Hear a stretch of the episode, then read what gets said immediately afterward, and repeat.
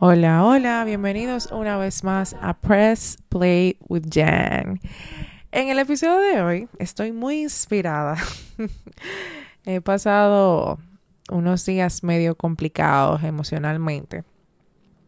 Pero nada que un buen reset, como se dice, no, no resuelva.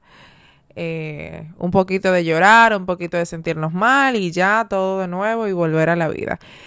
Pero nada, el episodio de hoy trata de un tema que estaba entre mis listas de temas por tocar y que quería incluso poder desarrollarlo con, con, alguien, con otras chicas, incluso lo tenía planificado para desarrollarlo con mis amigas, pero no se ha dado, creo que dejaré otro tema para ellas en otro momento, pero este tema ya lo tocaré yo de manera ya personal. Y Quiero también darle un saludo especial, señores, ya que tengo oyentes fijos.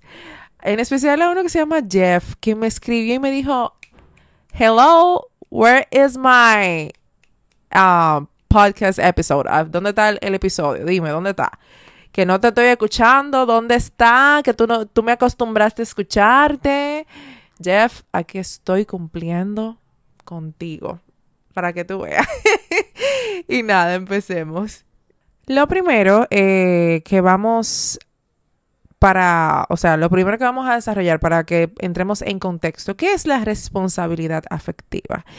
¿Qué es tanto este término que últimamente se habla mucho en redes sociales eh, y se da mucho también eh, entre los jóvenes, o sea, ese es el tema que mayormente utilizamos nosotros los millennials y los Gen Z eh, en cuanto a las relaciones de pareja. Y vamos a definir qué es responsabilidad afectiva para que ustedes entren un poquito en contexto. Y la página de psicología, Psicología en Mente, define la responsabilidad afectiva a establecer relaciones o, vínculos consecuentes de forma igualitaria y con empatía. La responsabilidad afectiva implica tener en cuenta las consecuencias de las acciones propias en el otro y pensar en la pareja, en el amigo o en la familia antes de tomar unas decisiones que puedan afectarlos. Así se define lo que es responsabilidad afectiva. Pero pero en realidad, ¿cómo podemos asociar perfectamente, o sea, la responsabilidad afectiva en la parte ya del noviazgo, de las relaciones amorosas, eh, no solamente en el noviazgo, también eh, en las relaciones de esposos, ya en, en el matrimonio? Y es que la responsabilidad afectiva en el noviazgo es un aspecto crucial para el bienestar emocional y la estabilidad de cualquier relación. O sea, implica el compromiso de ambas partes, no solamente de una, ¿eh? Eh, de cuidarnos, de respetarnos y de satisfacer básicamente las necesidades emocionales del otro. Eh, con esto, porque yo sé que en un episodio que yo hablaba de, lo que buscamos los millennials en una, en una relación, hablaba mucho de que la parte de los problemas emocionales del otro no, no, debería ser una carga para nosotros.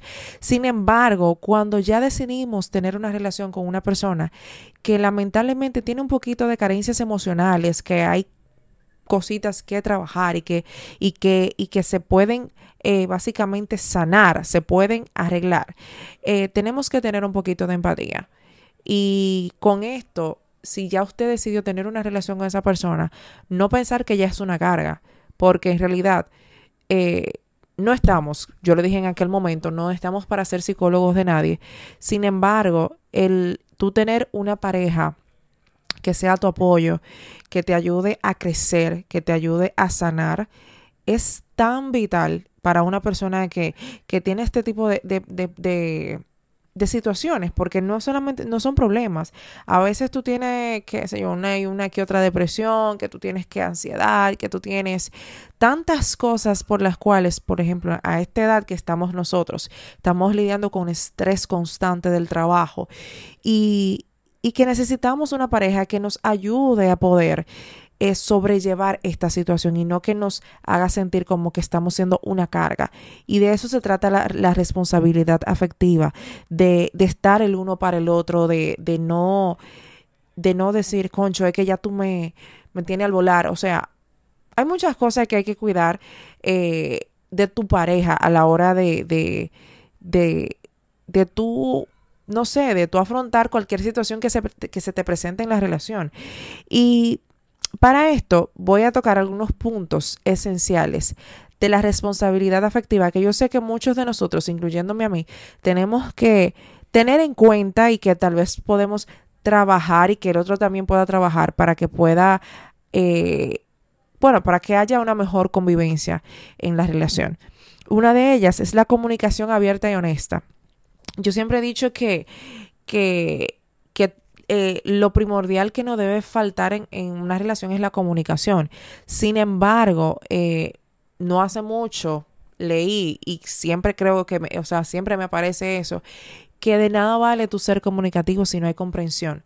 O sea, de nada vale que yo me desplaye diciéndote todo lo que a mí me está molestando, lo que, lo que yo quiero que, que arreglemos, si tú no me estás comprendiendo. Entonces, para que haya una buena comunicación efectiva, tiene que haber una comprensión efectiva por igual. Por igual. Eh, y la comunicación abierta, y, abierta, constante y honesta es algo tan vital, es tan crucial, es la base, yo creo que de cualquier relación saludable. O sea, la comunicación abierta y honesta es punto clave.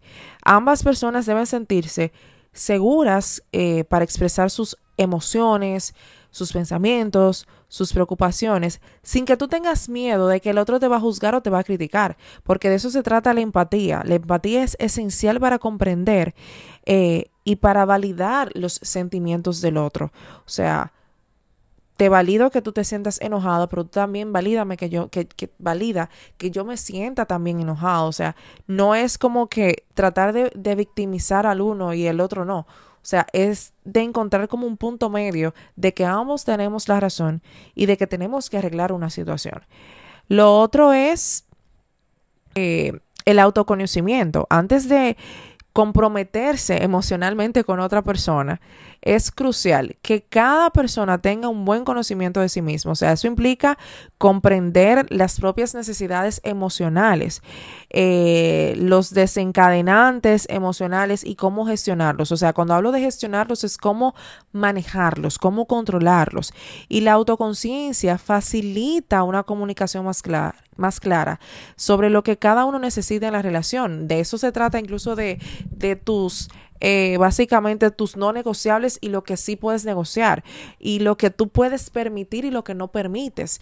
Porque, por ejemplo, voy a ponerme de ejemplo yo, yo soy muy ansiosa, tengo que decirlo, y es algo que desde que empezó mi relación tuve que ponerlo claro, porque yo sé que muchas personas no saben manejar este, esto.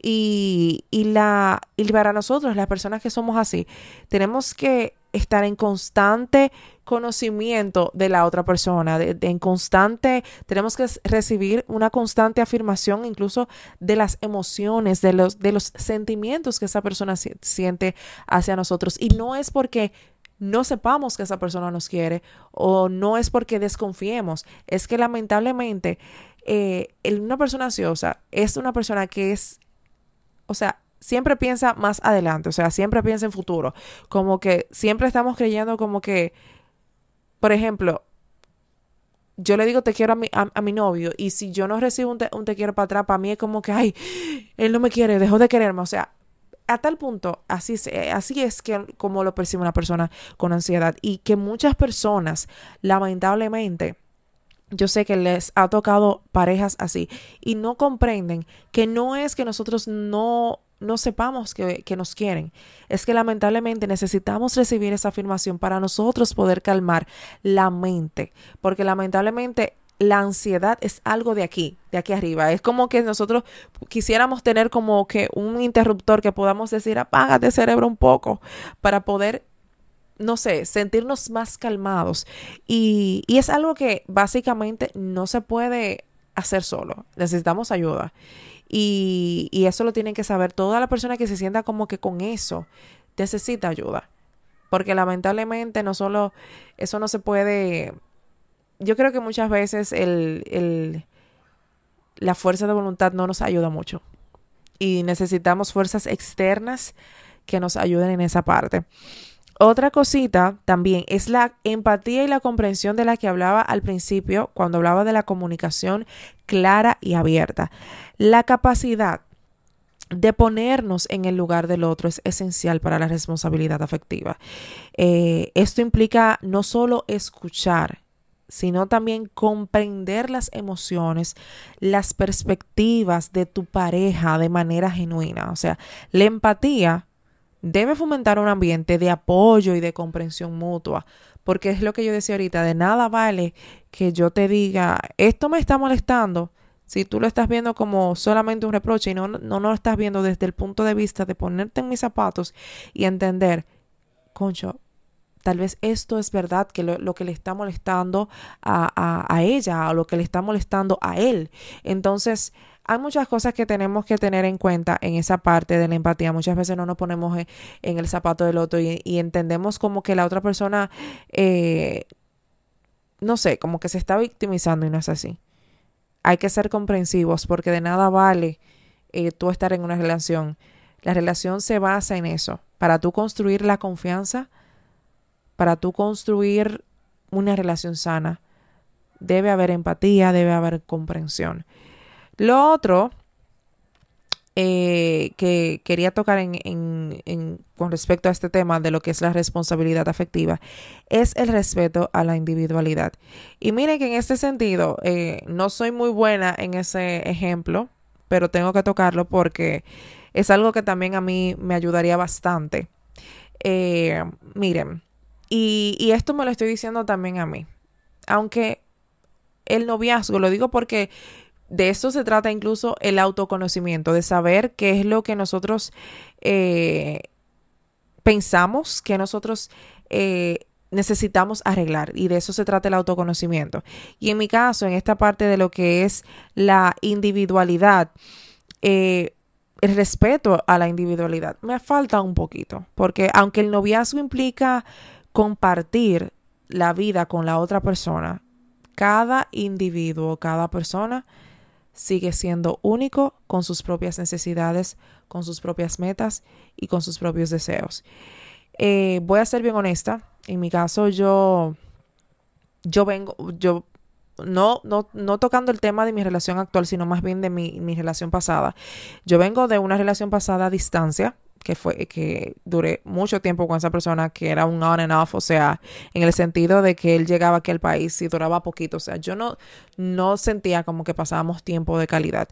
Y, y yo sé que, por ejemplo, en mi relación actual yo he querido como que mitigar todo eso, yo he querido como que pasar demasiado tiempo con mi pareja 24/7, o sea, es una llamada constante, un, un escribir constante, y de una manera u otra ha afectado mucho mi relación. Entonces, el entender de que, de que cada uno necesita su espacio. Ha sido algo que con lo que he tenido que trabajar muchísimo. Y yo sé que muchos de ustedes también, eh, si, que ahora mismo que están escuchando esto que estoy diciendo, van a, van a decidir que sí, que es algo que se debe trabajar.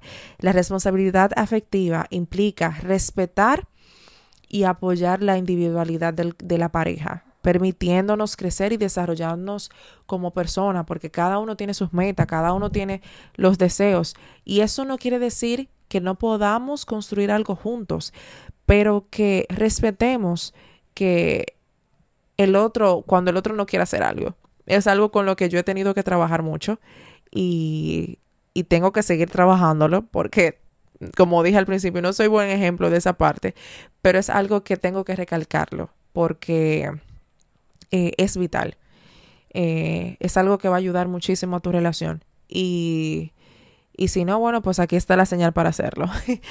Lo otro es el apoyo emocional. Miren, en esta parte sí me toca mucho.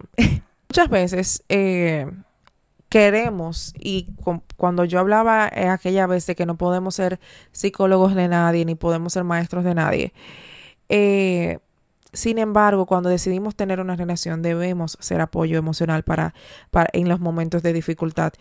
Eh, la responsabilidad afectiva es estar presente para el otro, es ofrecer consuelo, es ofrecer aliento, es comprender al otro. Y volvemos aquí incluso con la parte de la comprensión. Es vital. Para el apoyo emocional hay que comprender mucho. Eh, y no solamente en la parte de, las dificultades, de, los malos momentos, sino también de los buenos. Eh, es celebrar los éxitos y los logros de tu pareja, es apoyándolo, es demostrándole lo orgulloso, lo orgulloso o lo orgullosa que estás de, tu pareja, porque eso ayuda a fortalecer el lazo emocional.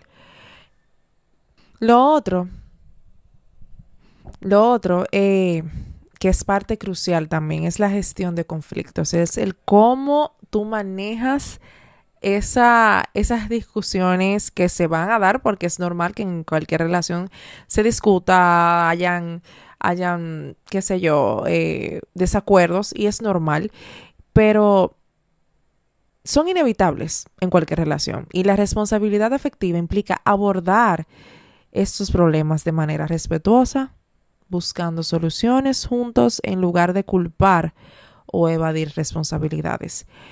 Eh, muchas veces no comprendemos cómo el otro le afecta, cómo reaccionas. Lo digo desde el ámbito, por ejemplo, yo soy una persona, al ser ansiosa, yo tengo un ansioso, un apego ansioso, demasiado. Y mi pareja actual es una persona que evita completamente los conflictos. Y en este caso, eh, para mí ha sido difícil porque yo soy una persona que a mí me gusta resolver los problemas y no los problemas, los desacuerdos o las discusiones que tenemos, me gusta resolverlas en el momento. Y mi pareja es todo lo contrario, le gusta tomarse su espacio, su tiempo. Y para mí ha sido chocante todavía hasta el sol de hoy eh, el hecho de que él no quiera hablarlas. Y yo he tenido que trabajar eso demasiado no lo he logrado, tengo que decirlo, porque yo he sido siempre tan comunicativa que a veces hasta sin yo decirlo, mi rostro te va a comunicar cómo yo me siento. O sea, yo soy una cosa, es como el meme que dice como que si yo no hablo me salen subtítulos, es igual. Entonces, he tenido que trabajar eso mucho. Y de eso se trata la responsabilidad afectiva, de yo entender que mi pareja tal vez en ese momento no quiera resolverlo, pero que por lo menos encontremos un punto medio. Y de eso se trata, encontrar un punto medio donde diga, ok, yo entiendo que tú necesitas tu espacio, y pero tú también tienes que entender que yo necesito sentir esa tranquilidad de que vamos a resolver la situación. Ahora, cómo vamos a resolverlo. Y de ahí es que viene la responsabilidad afectiva, de buscar un punto medio, ambos de decir, ok, vamos a suponer que tu pareja era de lo que se tomaba tres días de ley del hielo porque en tres días es que yo necesito para volver a estar chilling contigo. No, lo que vamos a hacer es, ok, yo voy a tomarme un día para, para estar tranquilo y después al otro día hablamos del tema. Creo que ese sería el punto medio. Entonces, de eso se trata mucho también la, responsabilidad afectiva en el ámbito de, la, de, de cómo manejar los conflictos y los desacuerdos. Ya en el ámbito del cuidado de la salud mental, miren, aquí es de ambos. Todo lo que yo he dicho tiene que ir de ambas partes, o sea, reconocer y abordar cualquier problema de salud mental, buscar apoyo cuando sea necesario y trabajar juntos para mantener un ambiente emocionalmente saludable debe ser decisión de ambos. Eh, esto no se trata de que, ok, tú estás buscando ayuda y yo me quedo como si nada. No. Ok, tú estás buscando ayuda. Bien, ¿cómo te puedo yo aportar? De ahí es que se, eh, se, se, se escudea mucho el cuidado de la salud mental con la responsabilidad afectiva. O sea, hay que cuidar mucho eso. Y como dije, no es que usted deba cargar con los problemas del otro, pero ya que usted tomó la decisión, vamos a suponer que usted está en una relación con una persona que sufre de depresión. Y si usted sabe que hay algunas cosas que le puede afectar, no es que usted deba evitarla, pero trate de, de, controlar, de decir cómo puedo ayudarte, cómo puedo hacer de que tú, de que esto no te afecte. Y es una conversación que se debe dar. Yo creo que hoy en día, tanto el tema de los hijos como lo que usted espera de la relación, El tema de la salud mental es un tema que debe hablarse desde el día uno, desde que empieza el noviazgo, porque entendemos que el otro, mucha gente creo que no, no que entendemos, que mucha gente entiende como que el otro es adivino y no. Hay que hablar las cosas, mira, yo tengo esto y yo necesito que tú me comprendas en ciertos aspectos. Y esa parte hay que ser bien clara, de ahí viene la comunicación clara y abierta. Y abierta. Hay que tener esa conversación donde tú puedas ser honesto con tu pareja y decirle, yo necesito que tú me cuides, así como yo te voy a cuidar a ti, tu vulnerabilidad, yo necesito que tú cuides la mía. Porque de eso se trata las relaciones. La, o sea, de eso se trata. Y no es que usted tenga que cargar con los problemas del otro, pero qué bonito es que los dos sanemos, que los dos crezcamos y que podamos salir juntos de esto. Y que si, y si eres tú el del problema, qué bonito que tú puedas contar con el apoyo de, de tu novia para tú salir de eso. Porque de eso se trata. De que busquemos, eh, o sea, de que en el otro encontremos un apoyo, no que nos castiguen, como que, ah, te estoy, no, mejor que nos apoyemos el uno al otro. Lo otro, y yo creo que ya para, para ir terminando, porque se ha ido un poquito largo el tema de hoy, es la parte del compromiso a largo plazo. La responsabilidad efectiva en el noviazgo no solo se aplica en el presente, se aplica y se implica o sea, básicamente lo que quiero decir que implica un compromiso a largo plazo. Eh, ambas personas deben estar dispuestas a trabajar continuamente en la relación, adaptándose a los cambios y a los desafíos que puedan surgir con el tiempo. Yo sé que es difícil, muchas veces entendemos que ya no damos para más, pero de eso se trata de ponernos en el zapato del otro y entender concho, así como yo estoy cansado, el otro también está poniendo de su parte. Y los dos tenemos que trabajar si queremos que funcione, y de eso se trata. En resumen, la responsabilidad afectiva en el noviazgo es esencial para construir y mantener una relación fuerte y saludable. Requiere un compromiso, un compromiso constante de ambas partes para que entiendan, para que se apoyen, para que se cuiden de esas, de, esas necesidades emocionales del otro. La comunicación abierta, la empatía y el respeto son fundamentales para cultivar un vínculo efectivo, sólido y duradero. Y desde el momento que usted empiece a, a, practicar la responsabilidad afectiva, créame que esa relación va a ir por buen camino. Y nada, hasta aquí el episodio de hoy. Espero le, les haya gustado. Yo traté de ser bien honesta, bien Jennifer, como siempre he sido. y nada, nos vemos en una próxima. Chao.